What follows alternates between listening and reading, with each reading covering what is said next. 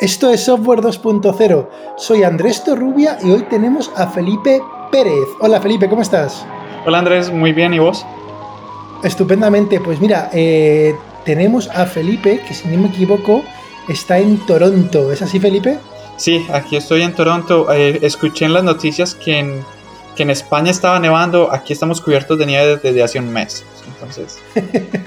pues eh, Felipe, yo estoy en una zona de España que es Alicante que curiosamente pues estoy en el, Mediterráneo, en la playa, y aquí no, no ha nevado.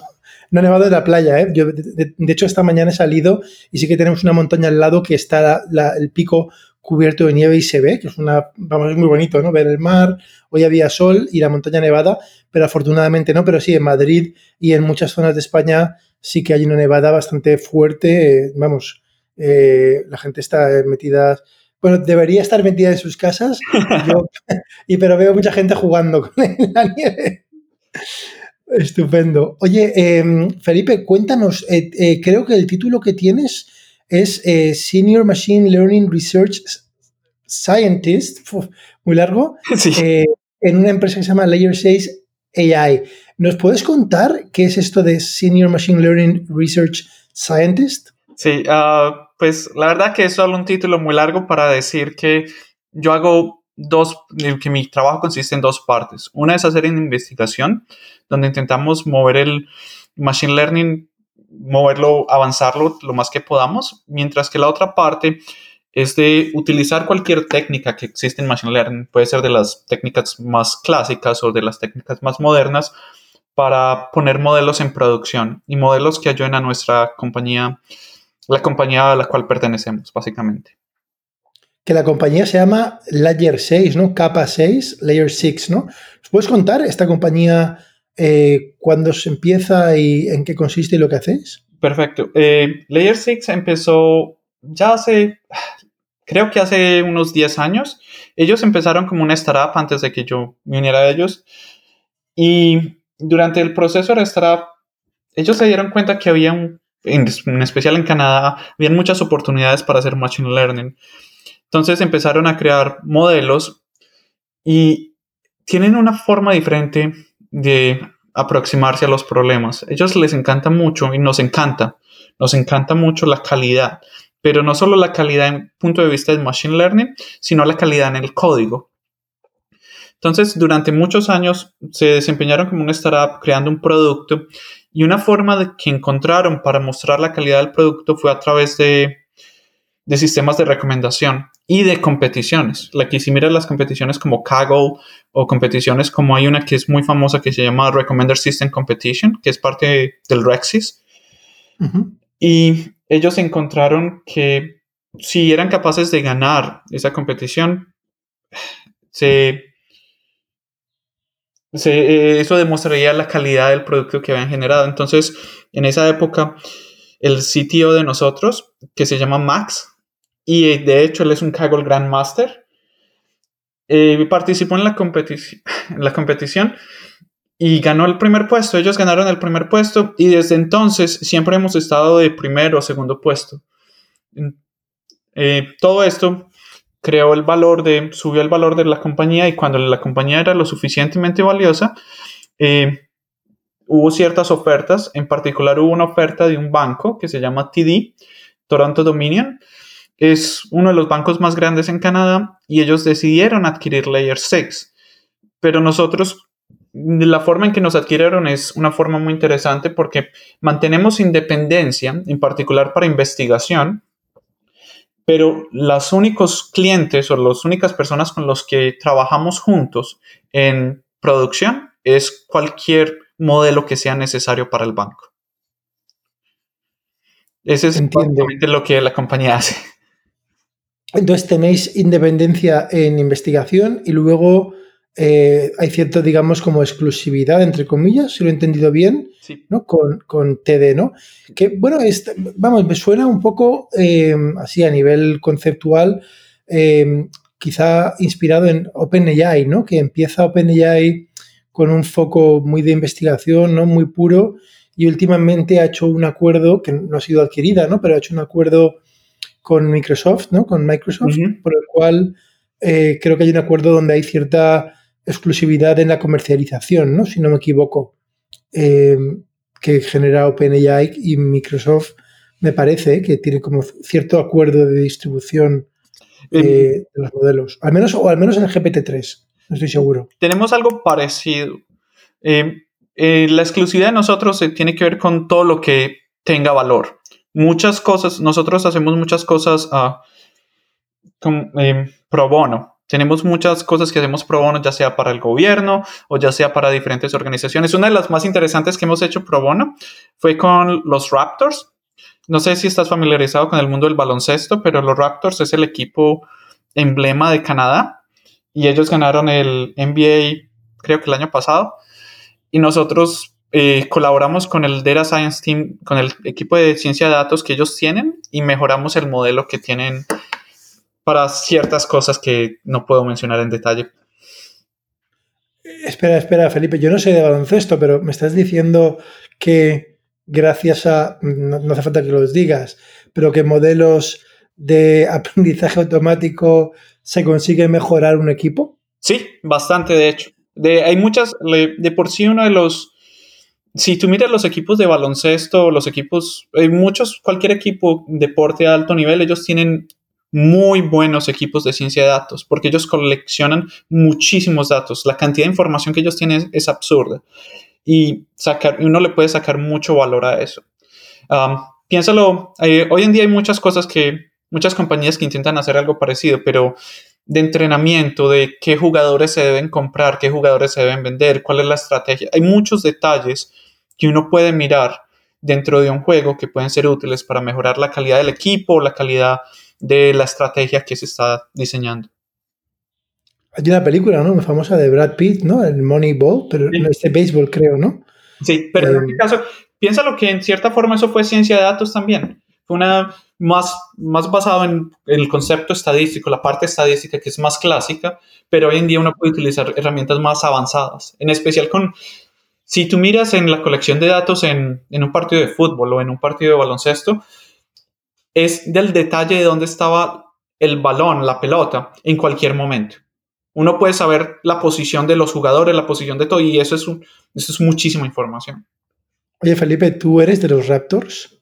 Ah, yo no, no, yo no, yo de, yo de, yo de baloncesto, de deportes en general sé muy poco. Te lo decía porque es peligroso, ¿no? Si lo hacéis pro bono, y luego imagínate que la mitad del equipo de vuestro, ¿no? Es de los Raptors y la otra mitad, imagínate, es del equipo, digamos, eh, no sé, el equipo antagonista, ¿no? Es como en, España ah. sería Podría ser que alguien metiera algo adversario al modelo, ¿no? Para hacerlo fallar, ¿no? Un troyano en el modelo. Sería interesante. La ventaja es que, como eh, si mi memoria no me falla, esta es la parte de que no sé mucho de deportes. Los Raptors es el único equipo de Canadá que compite en el NBA. Vale, vale, vale. Entonces me salvo por ese lado. Vale, vale. Tendría que haber como un, un espía ¿no? externo, ¿no? Un, infiltrado. el infiltrado de los Lakers, ¿no? en vuestro equipo. Qué interesante. Oye, y entonces, vale, esto es como la parte, digamos, de aplicación. Entonces, no sabía, hay un espectro increíble, ¿no? Por una parte me estás diciendo que hacéis un trabajo de investigación, entre comillas, más básica, eh, y luego tenéis aplicaciones eh, comerciales que, eh, digamos, tiene preferencia o exclusividad vuestro, digamos, banco, ¿no? Que adquirió, el, el TD Bank, y, luego también hacéis otros trabajos pro bono, ¿no? En, en, diferentes aspectos, el deporte. Vámonos, vamos a irnos a la parte de investigación básica y de hecho así engancho el motivo un poco de, de al menos conocer yo de vuestro trabajo. Yo te, contacté, nada, hace poquísimos días porque finalizó hace poco una competición también, curiosamente, en Kaggle. Yo no sabía que vuestra empresa tenía este origen ¿no? en el mundo de las competiciones. Cada vez veo más casos, la verdad, de esto que está, de este fenómeno, eh, porque es un ejemplo muy meritocrático, ¿no? Que, vamos, tú ya lo sabes, aquí ya no es quién está en el equipo, quién no está, y compites con miles de personas y miles de equipos de todo el mundo y al final es una métrica objetiva y todo el mundo, por muy fácil o muy difícil que sea, todo el mundo compite en igualdad de condiciones en el problema. Eh, y ahí ya, eh, como los gladiadores, ¿no? Sí, se baten, ¿no? Entonces, eh, yo conocí, yo en, una competición que utilizábamos em, el modelo, vamos, quizá muchísima gente utiliza ahora los famosos Transformers.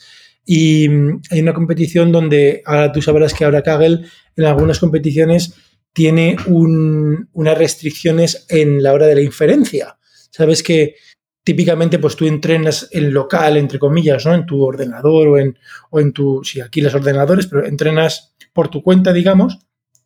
Pero en algunas competiciones, por muchos motivos, ellos luego te dicen, vale, para hacer la inferencia de lo que te vamos a evaluar tienes X horas solamente, ¿no? Tienes, imagínate, nueve horas, es bastante frecuente, nueve o seis horas, ¿no? Son los tiempos, ¿no? Eh, entonces tú subes tu código con el modelo entrenado a un, a un ordenador de Kaggle eh, que está, digamos, autocontenido, que tú, digamos, una vez lo coloques allí ya no puedes verlo, eh, se ejecuta. Espero que lo hayas programado bien, porque si falla, pues tampoco lo puedes, tienes mucha oportunidad de, hacer nada con eso. Entonces, estás limitado en tiempo, ¿no? Y entonces me acuerdo que, estuvimos buscando para nuestra, una competición que, era de, de, vamos, Transformers, pero aplicada a la predicción de eh, las respuestas que un estudiante iba a hacer en, un tipo de exámenes, en tema de educación. Em, entonces, el, estuvimos, estuvimos mirando cómo optimizar los transformes para que se ejecutaran más rápido. ¿no? Era un poco. Habían dos problemas, ¿no? Fíjate que, a lo mejor no es necesariamente el, el, foco de vuestro artículo. ¿no? El foco de vuestro artículo era, eh, si no me equivoco, ahora lo vas a contar tú bien, yo te voy a decir lo que he entendido del artículo, porque estos artículos, Felipe, son famosos, que son muy difíciles de entender en general. ¿eh? Y, pero bueno, con, vuestra solución, una de las cosas, ahora me gustaría que comentaras eh, cómo decidís afrontar este problema, pero una de las cosas es que puedes quitarle determinadas capas, bueno, componentes, ¿vale? al, Transformer y aparte de un montón de ventajas, pues claro, eso gana un poquito también en memoria porque y gana en velocidad un poquito, ¿no? Al quitar estas capas. Y, el trabajo que habéis llamado, creo que se llama eh, T-Fix-Up, eh, y es un trabajo, yo lo considero bastante impresionante, ¿no? El, Gracias. Cómo lo habéis analizado, ¿no? Puedes, entonces, me gustaría, Felipe, si puedes contar, o sea, cómo decidís focalizaros en ese problema y, cómo lo, analizáis y cómo planteáis la respuesta, porque yo la verdad es que lo veo, yo veo el artículo de, original del Transformer, veo toda la arquitectura montada y, me cuesta mucho mm, pensar que puedo quitar una cosa, sustituirla y mejorarla de una manera súper elegante como habéis hecho. Entonces me gustaría entender lo que puedas contar del proceso de cómo llegáis hasta ahí. Gracias, la verdad que, es un proceso eh, nos, nos tomó tiempo y no solo no nos, nos tomó bastante tiempo, sino que, que todo por lo general empieza desde una pregunta y la pregunta es bastante sencilla. Uno de nuestros colaboradores, eh, su nombre es Jimmy Ba. Él, él es conocido, por ejemplo, porque él fue quien creó Layer Norm y él también fue el que creó Adan Optimization. Y él vino con la pregunta, nos trajo la pregunta de por qué se necesita Layer Norm en el Transformer. A él no le, que, no, no, no, le era muy claro por qué era la necesidad. Entonces, un momento, ¿la inventó él, dices? Sí, básicamente. Él, pero él, porque como él, tenía la, él tiene mejor intuición y tiene dominio del layer norm, él sabía que funciona, porque los resultados muestran que funciona, pero que como que no encaja del todo, como que funciona para forzar el modelo a que haga algo en vez de, de quedar en forma natural. Y Entonces, para, que lo entienda, eh, perdona Felipe, eh, para que lo entienda, el inventor del Layer Norm ve el artículo de los Transformers, la arquitectura, ve su Layer Norm ahí, ¿no? Y dice, ¿qué hace esto? ¿Qué hace, qué hace mi hijo ahí? Básicamente. Básicamente, y la pregunta es por qué está funcionando también, qué es lo que hace que funcione también. Y la pregunta original era ¿por qué funciona? Era una pregunta abierta. No sabíamos si lo íbamos a reemplazar por algo más, no sabíamos nada.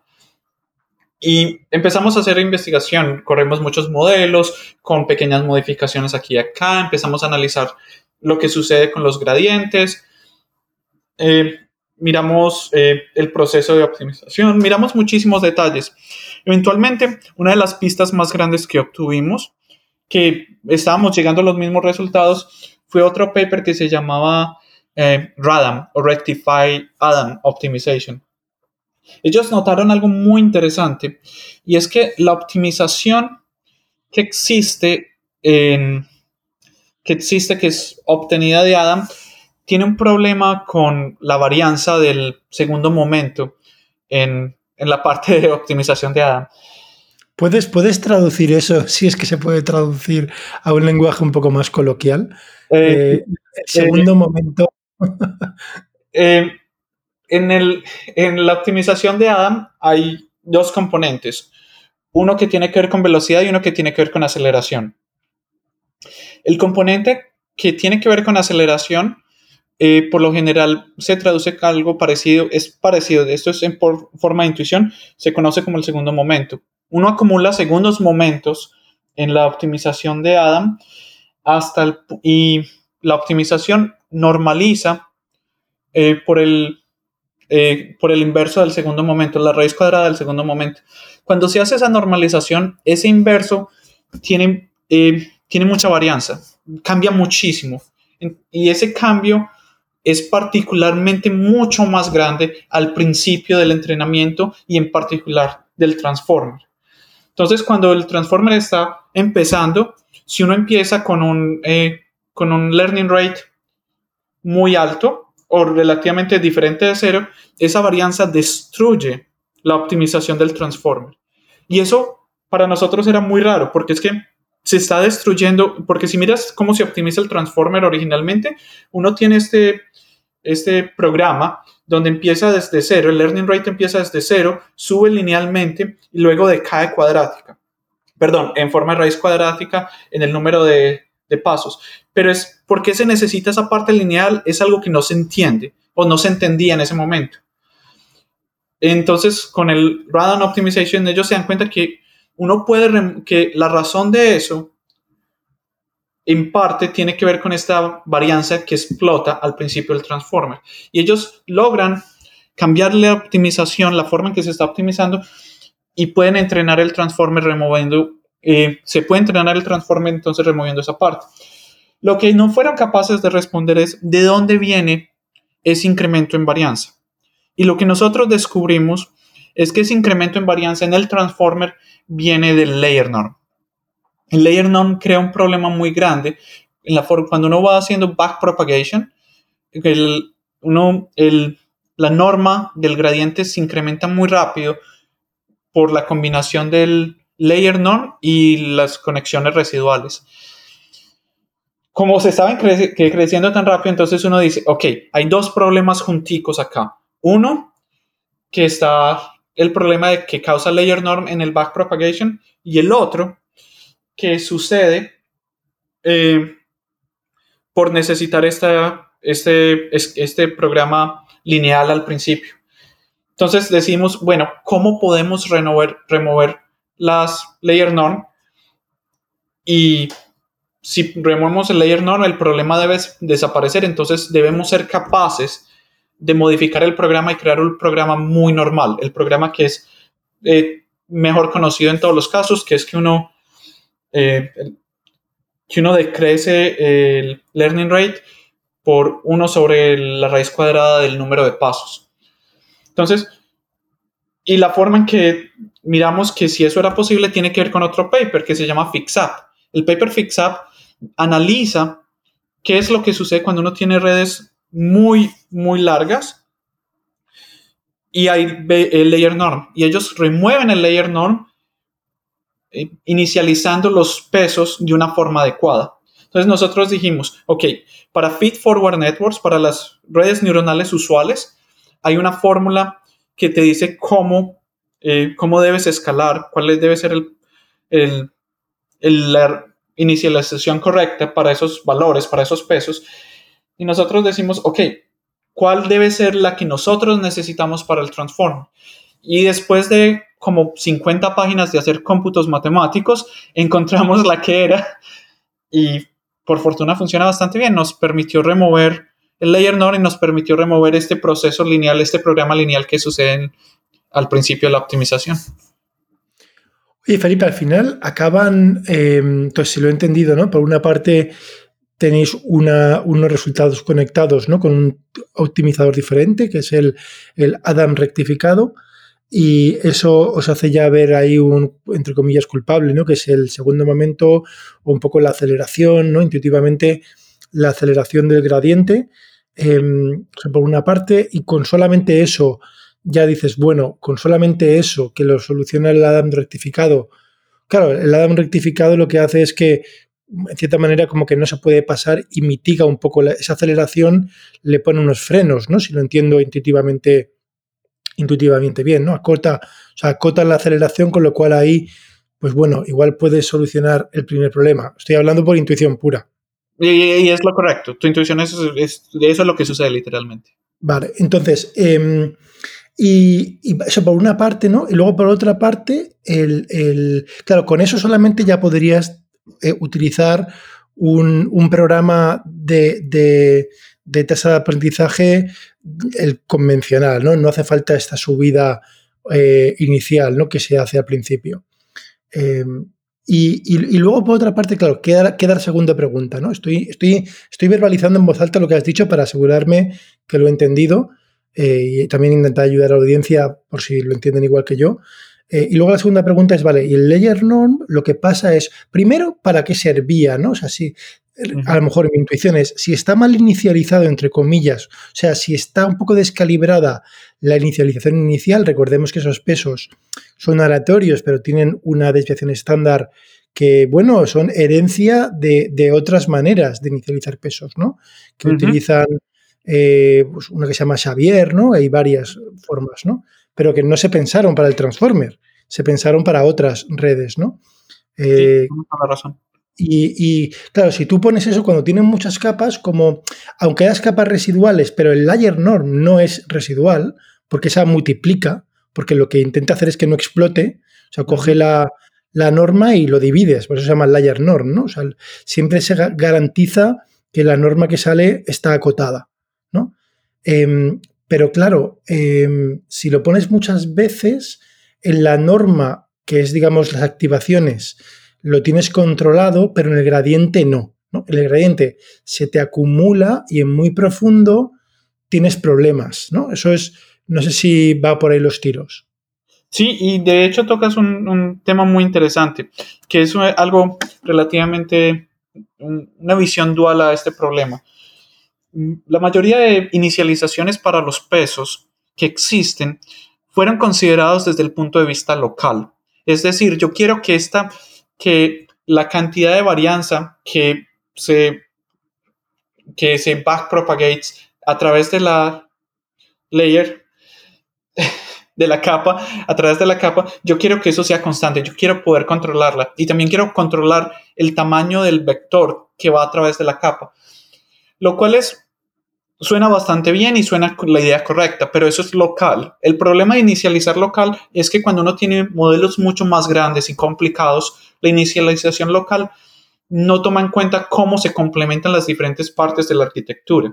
Entonces, procedimientos como el FixUp se preocupan más de cuál es la inicialización correcta para que éste funcione en forma global en vez de forma local. Por eso hay que modificar un poquito la inicialización que se hace Xavier y modificarla por un parámetro, básicamente eh, cortarla para que no sea tan grande.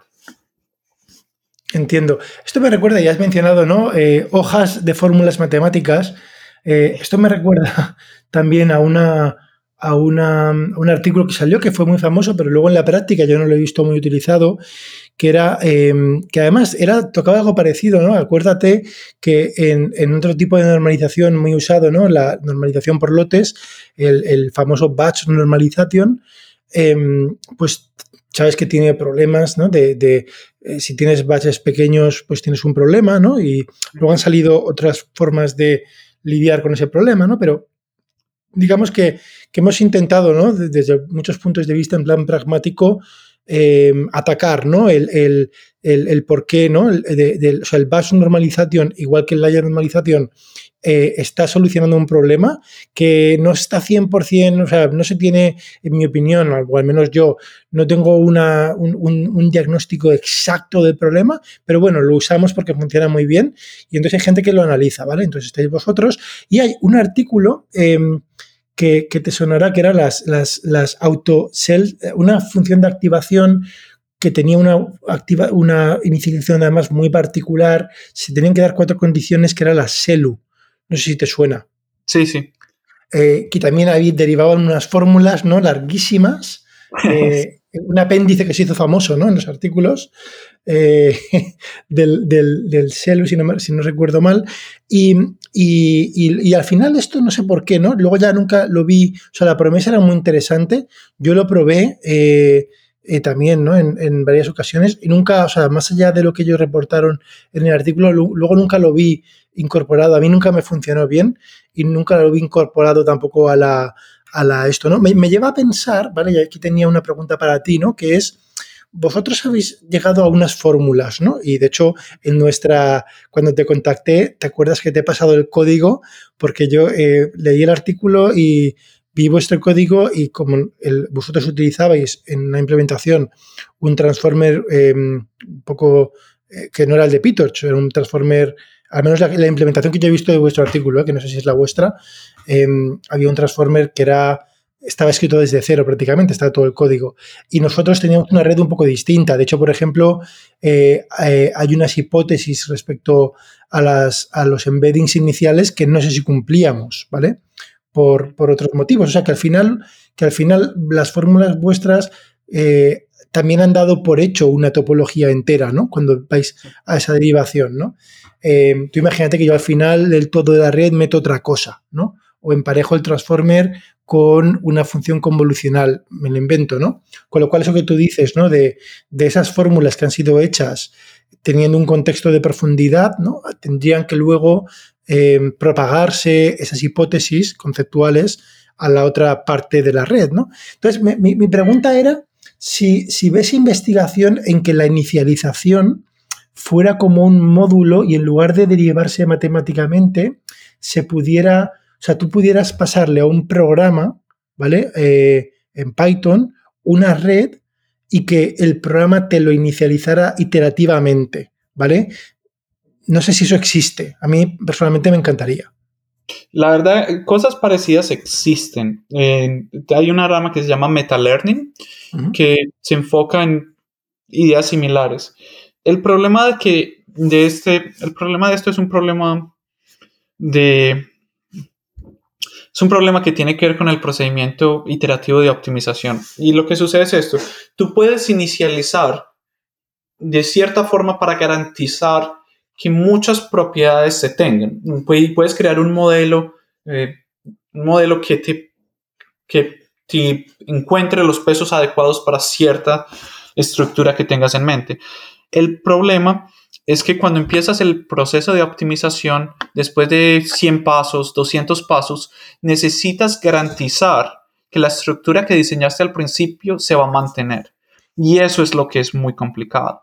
Lo que sucede en muchos casos y lo que sucede con nuestra inicialización es que pone todos los pesos en un lugar más cómodo donde el modelo puede no solo inicializarse de una manera adecuada, sino que no se va a desviar de ese, de ese movimiento de señales dentro de la arquitectura. Eso es algo que no tenemos una forma teórica de garantizar y es muy complicado en general, pero eso sería como el, eh, holy grail en inicialización. Uno crea, crear inicializaciones que le permitan al modelo entrenarse más fácil, más rápido, mejor calidad y llegar a mejores óptimos, pero que mantengan las propiedades que uno tenía al principio. Y eso es muy difícil. No está muy bien entendido. Hay mucha investigación en ese aspecto. Y lo único que te puedo decir, que yo sepa que me parece muy interesante, es que parece que independiente de la arquitectura que tengas, todo el entrenamiento se mueve en un... Si tienes un millón de parámetros, considera el espacio un millón dimensional.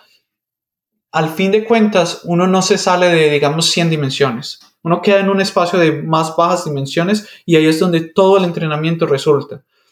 La pregunta es cómo encontramos esa superficie de 100 dimensiones y que haga todo más fácil y eso es muy complicado. La verdad no, creo que todavía estamos muy lejos de encontrar algo así.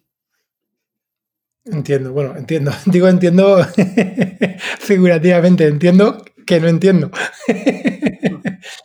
Muy bien. Oye, em, Felipe, me parece, me parece fascinante ¿eh? el, hecho de que, de que habéis podido analizar qué herramientas utilizáis, porque yo he visto en vuestro artículo, en una presentación tuya, unos diagramas súper, súper, súper claros, ¿no? Donde, donde parecen, bueno, son diagramas que parecen, eh, no sé, tomados de microscopios, ¿no? Eh, ¿Cómo analizáis? De qué, herramientas os lo habéis hecho para ver estos, esta varianza de gradientes? Que es fundamental, ¿no? ¿Qué microscopio tenéis? Eh, más que todo es una combinación. Eh, en términos de, cuando empezamos el proyecto, utilizamos una librería que se llama FairSeq, que es la librería de Facebook para eh, sequence to sequence problems. Es muy buena. La ingeniería que han puesto en FairSeq es es genial, es muy, eh, todos los modelos que existen ahí han sido muy optimizados, los parámetros es genial. El único problema que le he visto con el tiempo a esa librería es que, que le, como ya hay demasiadas cosas, demasiados modelos, se volvió demasiado complicado interactuar con esa librería. Entonces está la competición, que es Hugging Face, que, está, que también es muy buena, pero en esa época le faltaba ingeniería. En los últimos años la ingeniería de Hugging Face ha, crecido de forma significativa. Pero FairSeq le permite interactuar con, Tensor, eh, con TensorBoard. Y TensorBoard um, tiene los histograms, histograms que, se que nos permiten crear esas visualizaciones de, de los gradientes. Entonces es una combinación entre FairSeq y TensorBoard básicamente. Y fíjate que es curioso, ¿no? Porque eh, está, es, PyTorch, ¿no? Y, sin embargo, ¿no? El TensorBoard originalmente viene del ecosistema de TensorFlow, aunque también es compatible, ¿no? Sí, pero eh, eh, hubo, cuando salieron hubo una, un grupo en GitHub que se llamaba TensorBoard X y ellos crearon la, basically un, un wrapper alrededor de TensorBoard para que funcionara con, con PyTorch. Vale, vale, vale. Muy interesante. Luego tengo una, pregunta que es, claro, cuando veo el trabajo vuestro, veo y veo el, artículo de los Transformers, fíjate, ¿no? En el Transformer, el artículo, fíjate, ya tienen como las dos, como los dos componentes, ¿no? Tienen el, optimizador este que hace la subida del learning rate, eh, esta que es no intuitiva y no se utiliza en ningún otro sitio que el Transformer. Y luego tienen el layer norm. Yo me pregunto internamente, el equipo que, creó los Transformers, porque parece que, o sea, si fuera un coche, mm, a mí me da sensación que, el primer coche que sacan es un coche de tercera generación, porque ya te lo dan con esas dos componentes que no parecen fácil sacar, ¿no? Yo, vamos, yo, yo, yo no soy investigador, pero me imagino si lo fuera, diría, mira, voy a imaginarme que me invento el Transformer, me lo invento y, si lo intento entrenar, como no he utilizado el learning rate creciente al principio, no me va a funcionar bien. Entonces, pero a lo mejor yo no sabría que es porque no tengo el learning rate creciente al principio. Eh, entonces, esto para mí es un misterio, ¿no? O sea, cómo lo, pudieron hacer eh, con todo esto. No sé, no sé si, vamos, no sé qué piensas o si lo estoy entendiendo bien.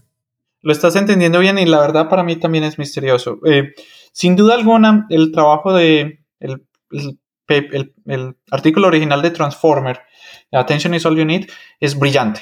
es la cantidad de ideas y pasar de... si miras históricamente, todo esto empezó con eh, encoder decoder architectures, estaba el RNN, eh, redes recursivas, luego el STM, después aparecieron los sistemas de atención y finalmente se olvidaron de la parte recursiva y pusieron solamente atención.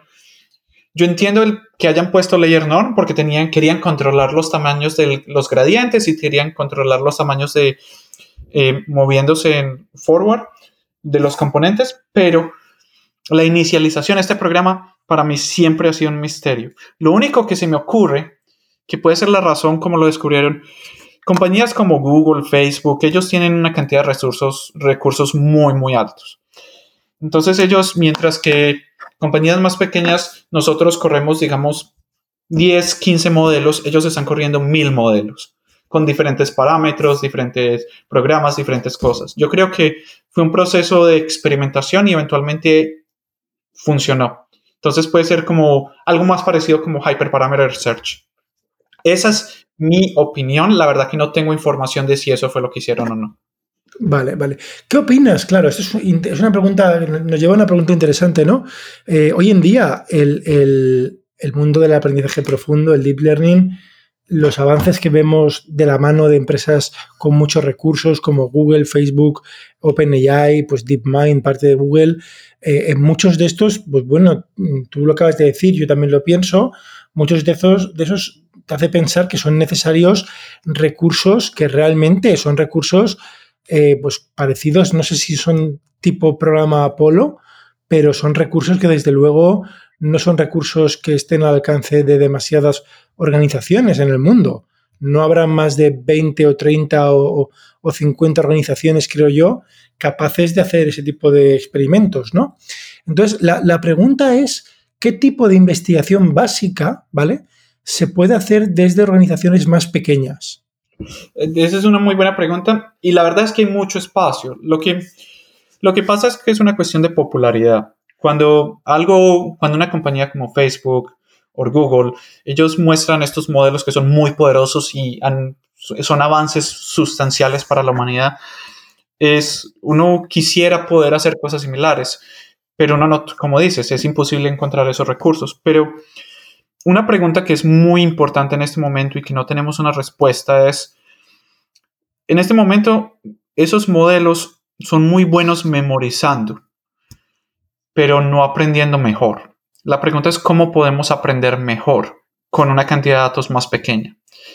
Eh, eh, temas como Future Learning no necesitan muchos recursos y son supremamente importantes porque porque no somos capaces. Este, hoy en día, cualquier sistema de aprendizaje necesita una cantidad absurda de datos para crear, para crear estos modelos. GPT-3 o BERT, el entrenamiento es, es larguísimo. ¿Puedes poner un ejemplo para la audiencia que no sepa de lo que es el, el Few Shot Learning? Claro que sí. Eh, pensarlo en el caso más sencillo de MNIST Dataset, que son los dígitos de entre 0 y 9 y los querés catalogar, querés crear un clasificador que va a distinguir estos dígitos. Usualmente el contiene, no me acuerdo, digamos 100.000 imágenes. Supone que cree, querés crear el mismo clasificador, pero esta vez tenés 5 imágenes o tenés 10 imágenes. Tenés un, número limitado, muy limitado de imágenes. ¿Cómo atacarías ese problema? Si intentas utilizar una red eh, Convolutional Neural Networks para crearlo, puedes alcanzar un nivel, digamos, 70%, pero el benchmark que existe hoy en día para, para clasificación de EMNES es 99.9%. Entonces, eso no funciona muy bien. La pregunta es entonces, ¿cuál es otra arquitectura, otra estrategia que se puede utilizar para el EMNIS? Y si miras, hay papers que lo hacen y estoy seguro que llegan a eh, a puntajes del, sobre el 90% con un número muy pequeño de imágenes. Otra pregunta que es muy interesante es, todos estos sistemas, hoy en día hay un problema muy grande y es que no entendemos qué tan bien los modelos, incluso estos modelos gigantes, son en, el proceso de generalización. Te pongo un ejemplo. Ah, supone, supone que... Ah, supone que le pido al modelo resolver una, un problema que no ha visto antes, pero que es similar a un problema que ha visto. ¿Sería capaz de hacerlo? La respuesta es no. Hoy en día ni siquiera GPT-3 o cualquiera de estos modelos gigantes, ellos no son buenos en hacer cosas que no han visto antes. En ese sentido, ellos memorizan mucho. Hay un, un par de papers eh, que me parecen muy impresionantes. Uno de ellos de Google, donde ellos construyen unos datos, donde ellos son capaces de decidir qué tan difícil es el... Tú sabes, siempre tenemos los datos para entrenamiento y tenemos los datos para testear. En los datos de entrenamiento, por lo, por lo, general, los datos que tenemos para testear son muy similares a los datos que tenemos de entrenamiento. Pero ellos fueron capaces de crear eh, datos para testear que son similares, pero que cada vez se vuelven más difíciles y puedes decidir qué tan difícil o qué tan lejos van a ser de la distribución que existe en los datos para entrenamiento. Y lo crearon en el lenguaje. Ser capaces de trabajar con esos datos o con niveles de generalización más difíciles, eso para mí sería genial, pero todavía estamos muy difícil, todavía, eh, estamos muy lejos de lograr algo ahí. Como ese es, es, eso, en un ejemplo concreto sería, vamos a intentar pensar un ejemplo concreto, ¿no? Sería si un modelo de lenguaje lo, lo, entrenamos con texto, imaginémonos, ¿no? De la Wikipedia, ¿no? Que tiene un estilo, es un lenguaje correcto, ¿no? Eh, pues funcionaría muy bien con textos de ese estilo, ¿no? Factuales, y sin embargo le pedimos luego texto mm, de una canción de rap, por ejemplo, eh, que tienen versos, eh, es más figurativo, ¿no? Eso es lo que estás diciendo, ¿no? Que hay un salto, ¿no? Siendo los dos textos, el salto, el modelo posiblemente cuando viera rap, si nunca lo ha visto, texto de una canción de rap, pues no lo entendería, ¿no? Porque está acostumbrado al lenguaje factual. Sí, e, ese es muy buen ejemplo. Te doy un, el ejemplo del, del dataset más sencillo que existe en este, en este dominio. Considera que si yo te digo tres, saltar, un correr, y espero que me des la, la respuesta fuera saltar, saltar, saltar, correr, y tienes un montón de datos en ese sentido, genial. Pero supón que te doy un nuevo verbo, eh, no sé, eh, caminar o recoger, cualquier otro verbo, y digo tres, recoger. Entrenar un modelo que entienda que debe utilizar recoger tres veces es súper complicado.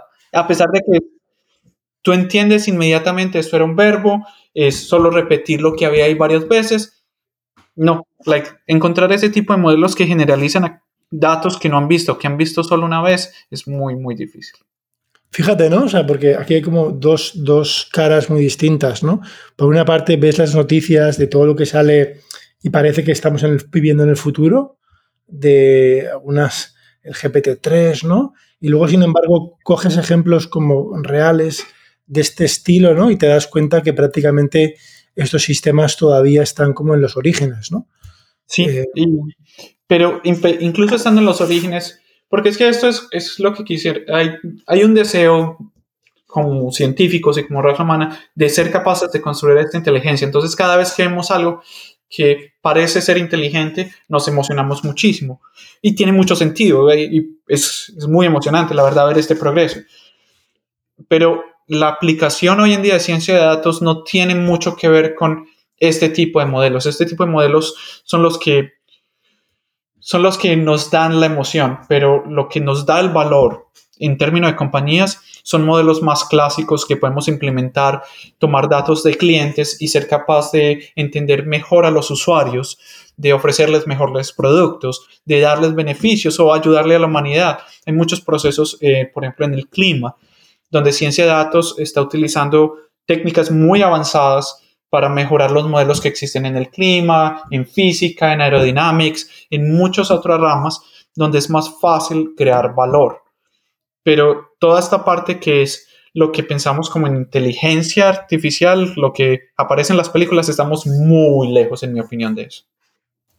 A mí me encanta ese enfoque, Felipe. Yo siempre, vamos, eh, hay empresas que aspiran ¿no? a la inteligencia artificial general y parece que si no llegan no consiguen nada. Yo, como te he dicho, yo como, como ingeniero, ¿sabes? Eh, ya, ya, vamos, ojalá tuviéramos ¿no? la inteligencia artificial general, pero bien contento estoy de tener herramientas que aunque no sepa, que aunque como dices tú, no sepan extrapolar a, ¿sabes?, a andar, andar, andar, pero, que me, pero que me sepan modelar una proteína o me sepan, como tú dices, ¿no? modelar un fenómeno físico mucho más rápido, que en el fondo luego se ayuda a, ciencias totalmente aplicadas, ¿no? como la medicina, eh, etcétera, ¿no? que es, es, es quizá donde tenemos que ir. Entonces, en ese aspecto práctico, te quería preguntar para mí, mira, una cosa de los, de los Transformers, que es como, si tú miras los problemas desde el punto de vista ingenieril, pragmático, yo los veo, vale, que estos modelos predictivos o generativos, ¿no? Pero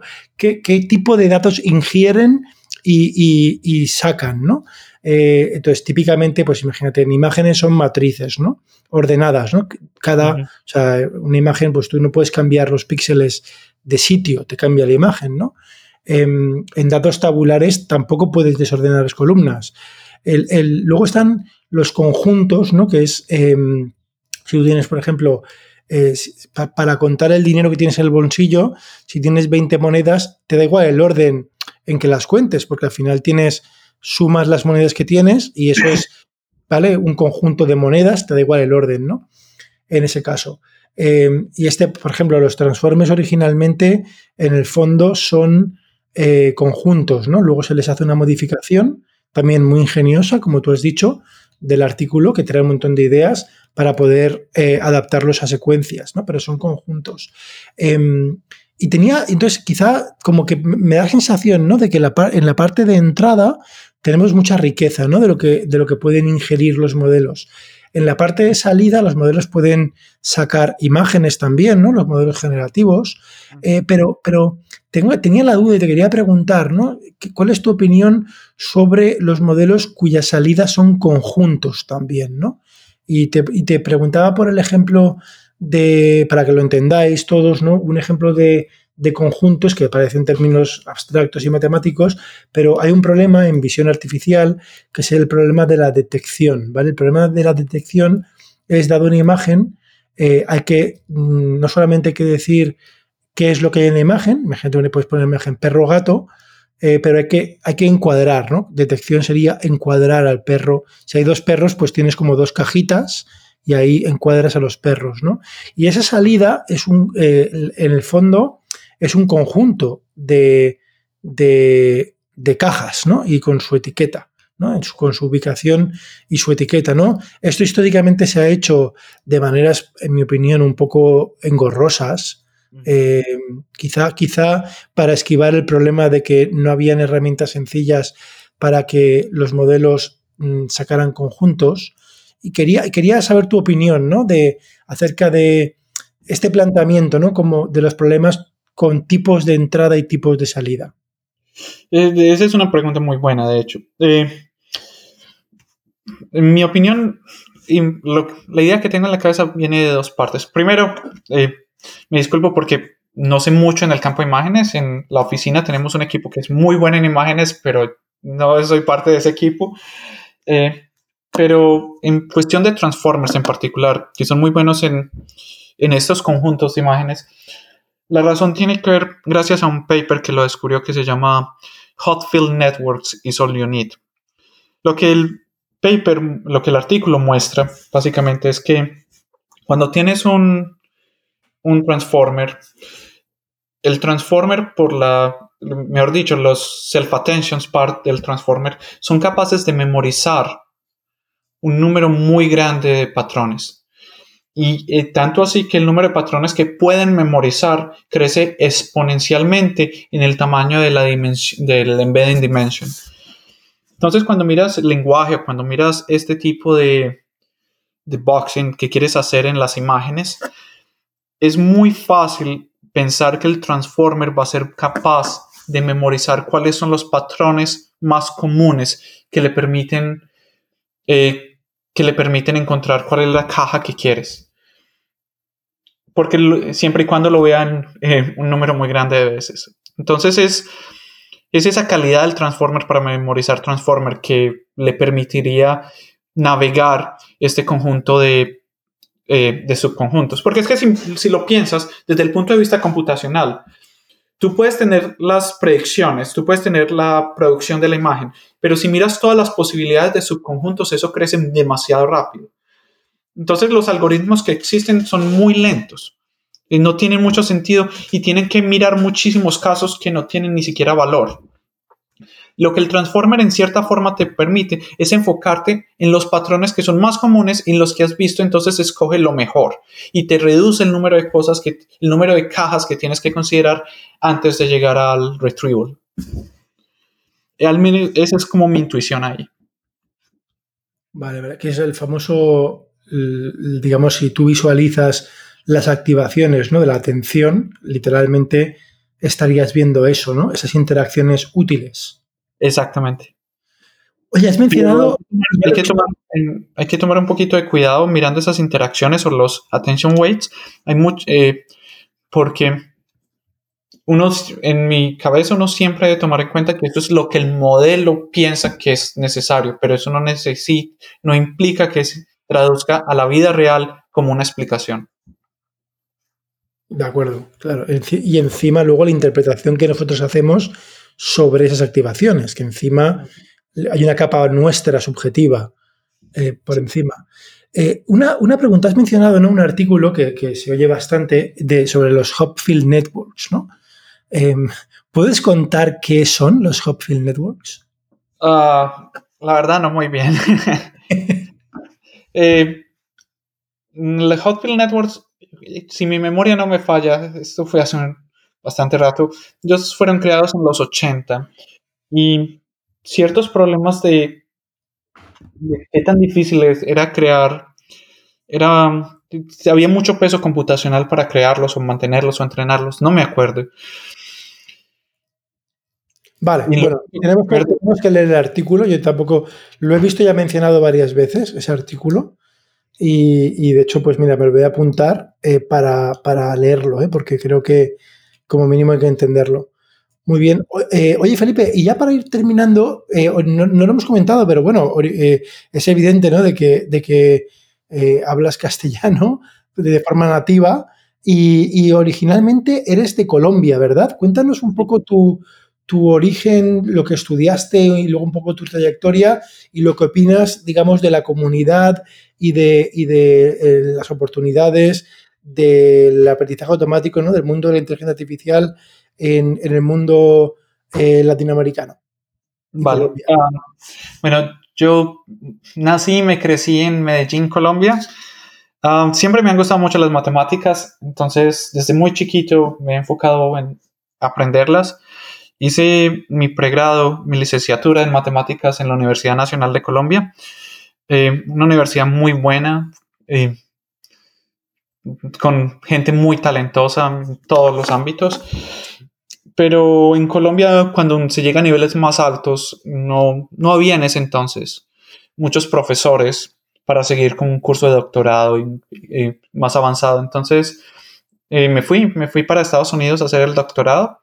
Hice el doctorado en matemáticas en la Universidad de Michigan. Eh, aprendí demasiadas cosas, es un lugar genial. Eh, estudié unos temas que se llaman singularidades en característica positiva, que me encanta. Y después de... Suena, suena como la película de Interstellar. no, pero... Pero es, genial, la verdad. Eh, eso es parte de una rama que se llama geometría algebraica. Y trabajé en eso mucho tiempo, en el álgebra conmutativa. Después hice un postdoc en Georgia State, también un lugar genial. Y lo más, lo que pasaba en esa época es que el mundo académico es muy pequeño y siendo tan pequeño encontrar posiciones laborales es complicado. Y yo, nosotros, eh, en esa época, mi novia, hoy en día mi esposa, los dos somos académicos y era es literalmente imposible encontrar un lugar donde los dos pudiéramos trabajar en forma académica que fuera en la misma ciudad. Por ese hecho y porque lo, para mí es muchísimo más flexible y siempre me ha gustado mucho la computación, decidí entender todo lo que pudiera acerca de computadores, aprendí a programar. Yo sabía programar, pero me dediqué muchísimo más a aprender a programar y por esa época había esto de ciencia de datos estaba empezando, pues aprendí todo lo que era Big Data, aprendí a utilizar herramientas que sirven para compañías y en mi opinión, yo dije, pues seguro que con esto voy a conseguir un trabajo en cualquier ciudad donde mi esposa consiga plaza académica.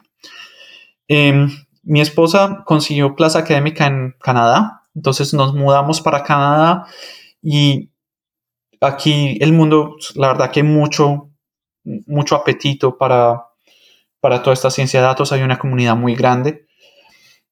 Y aproveché esa comunidad y crecí dentro de esa comunidad. Trabajé en una compañía que se llamaba Zero Gravity Labs. Fue el primer lugar donde trabajé. Y de ahí aprendí muchas cosas y después me moví para Layer 6, que en mi opinión es la mejor compañía en ciencia de datos que existe en Canadá en este momento.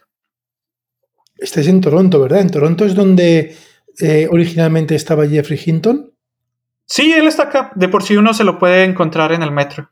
En el, ¿cómo le dicen ustedes? ¿Subway? Sí, el metro, el metro. Eh, sí, uno se lo encuentra en el metro, él siempre toma el metro. De hecho, de hecho, el edificio de nosotros, eh, perdón, la oficina de nosotros es en el doceavo piso y en el séptimo piso está el Vector Institute, que él es uno de los fundadores del Vector Institute. Fíjate, claro, el, el, Vector, bueno, ahí prácticamente a mí me impresiona, ¿eh? Lo que ha hecho, ¿no? La persistencia ¿eh? de Jeffrey Hinton.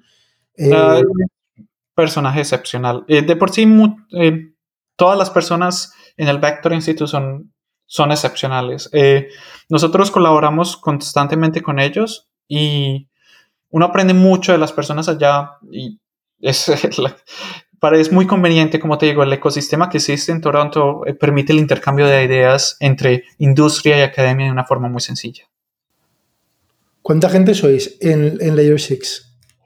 Hoy en día somos, cuando empecé éramos 30, hoy en día estamos alrededor de 60 eh, como te digo, nosotros trabajamos en investigación y también trabajamos en producción. Hay algo que quería mencionarte antes de que se me olvide para, toda, cualquier persona que esté interesada en la ciencia de datos, en especial si viene el punto de vista de la ingeniería, es que en producción lo que da valor a una compañía es calidad en programación. Es muy importante para tener un muy buen código, en la ciencia de datos en producción es lo más importante, diría yo. Todo lo demás, el ser capaz de modelar, crear modelos, iterar, entender los datos, es importante. Pero si uno quiere algo eficiente, algo que escale y algo que brinde valor a las compañías, yo me enfoco, nos enfocamos mucho en la calidad del código. Entiendo. Estoy eh, ahora mismo visitando vuestra página, layer6.ai, eh, layer6.ai, y a quienes estéis interesados que nos oigáis en, trabajar en, Layer 6, podéis ver, tienen, están buscando un montón de gente en diferentes puestos. Y hay uno que me, hace especial, me, produce especial gracia, ¿no? Esto que dices, porque efectivamente al, fondo de la página, que estoy ahora mismo viéndola, hay una pregunta de programación que, os la voy a hacer en el podcast, que es la, la ponéis aquí. Dice, implementa una función para que calcule el número de, de veces Em, de, un dígito K en todos los números entre A y B, ¿vale? Y A y B, A es mayor que 0 y, B es eh, mayor que A. Entonces se supone, por ejemplo, ¿no? Me lo invento, ¿eh? Te dan eh, A y B, imagínate A1, B 9,2, entiendo, y entonces te dicen el dígito K, ¿no? El dígito K que sería el dígito 3, ¿no? Entonces es que implementar una función que calcule el número de veces que está el dígito entre todos los números entre A y B. Sí.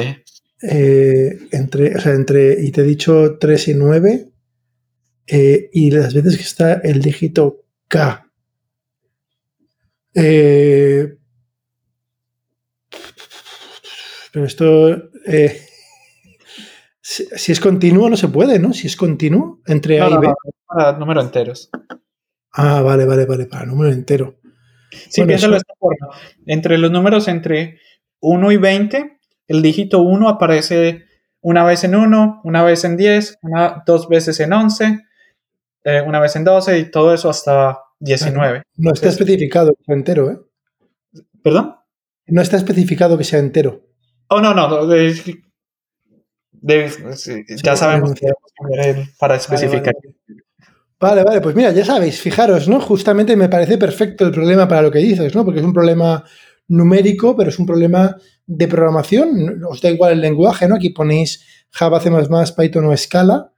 Em, y luego tienes que además estimar, ¿no? Más o menos hacer una idea del orden de cálculo, ¿no? De, esto. Y luego tienes una pregunta de matemáticas después, ¿no? Entonces, eh, pero bueno, de hecho, nuestras entrevistas consisten en tres partes, eh, matemáticas, eh, ciencia de datos y programación.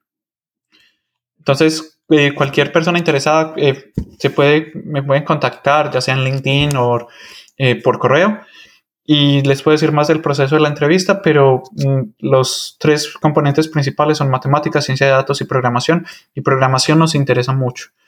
Eh, del punto de vista, eh, muchas personas, especialmente en ciencia de datos, programan en Python, lo cual está bastante bien, pero cuando uno quiere procesos muy eficientes, Python es muy lento. Entonces, si tienen experiencia en Java, Scala o C++, es muchísimo mejor porque son programas, son eh, frameworks que son muchísimo más rápidos. ¿Qué opinas de lenguajes como, como Julia o como Rust? Ah, esa es muy buena pregunta. A mí me encanta Julia. Ah, yo creo que Julia eventualmente, cuando haya suficiente adopción, el problema es legacy muchas compañías tienen legacy code y muchas personas están acostumbradas a Python o cosas por el estilo. Y eso hace que cambiar a otro lenguaje nuevo es muy difícil. Julia es excepcional como lenguaje. Es rápido, eh, permite eh, differential programming, que es que yo creo que muchas cosas en el futuro van a depender de differential programming.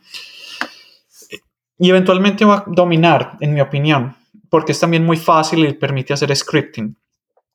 Rust es genial también, me encanta mucho, pero es más difícil, de, ¿cuál es la traducción? Es muy difícil de aprender.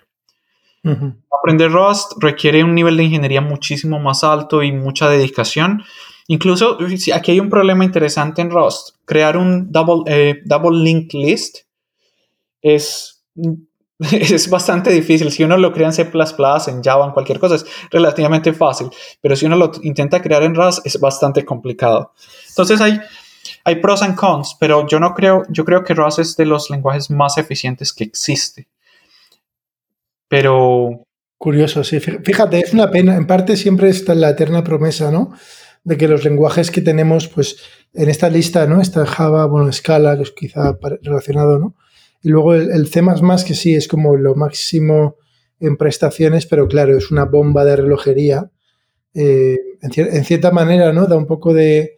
Eh, o sea, se sigue usando y eres consciente de que sigues alimentando a la bestia, ¿no? Cuando, sí.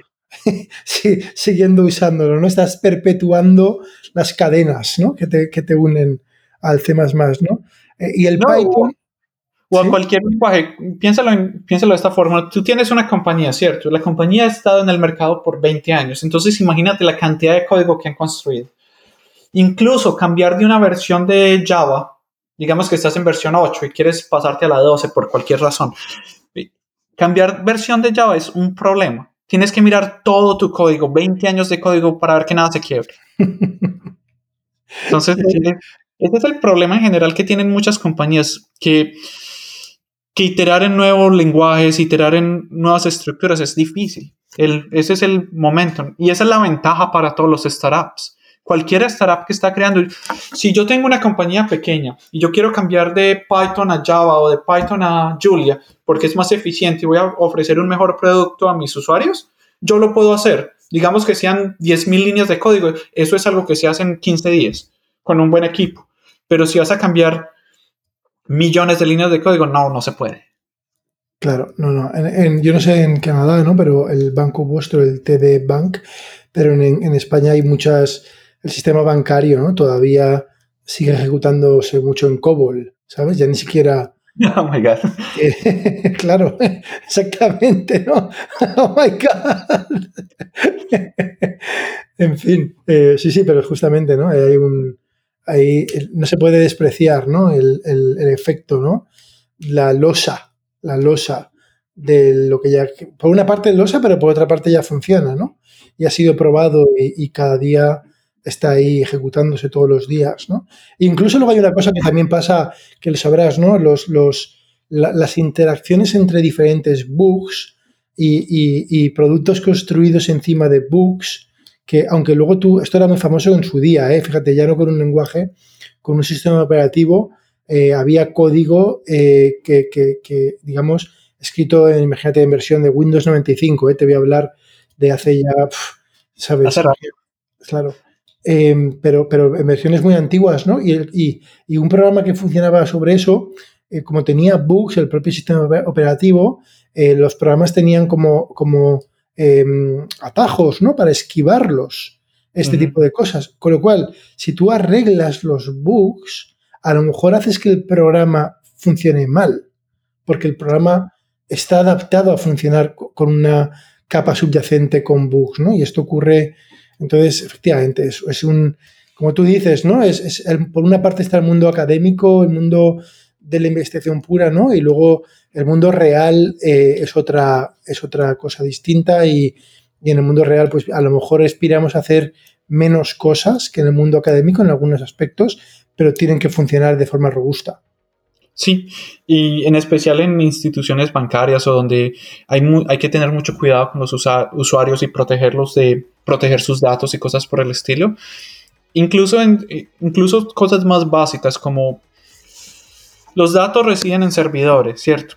Y los servidores, eh, clásicamente, eh, uno hace SQL queries para tener los datos en esos servidores, pero los servidores están diseñados para solo aceptar SQL queries. Imagínate que quieres poner un modelo sencillo, un SGBoost, sobre eso. No vas a poder poner un SGBoost en un modelo que en un servidor que solo te acepta SQL queries. Entonces tienes que cambiar, mover todos los datos a un nuevo tipo de servidor. Todos esos procesos de migración, eso toma demasiado tiempo.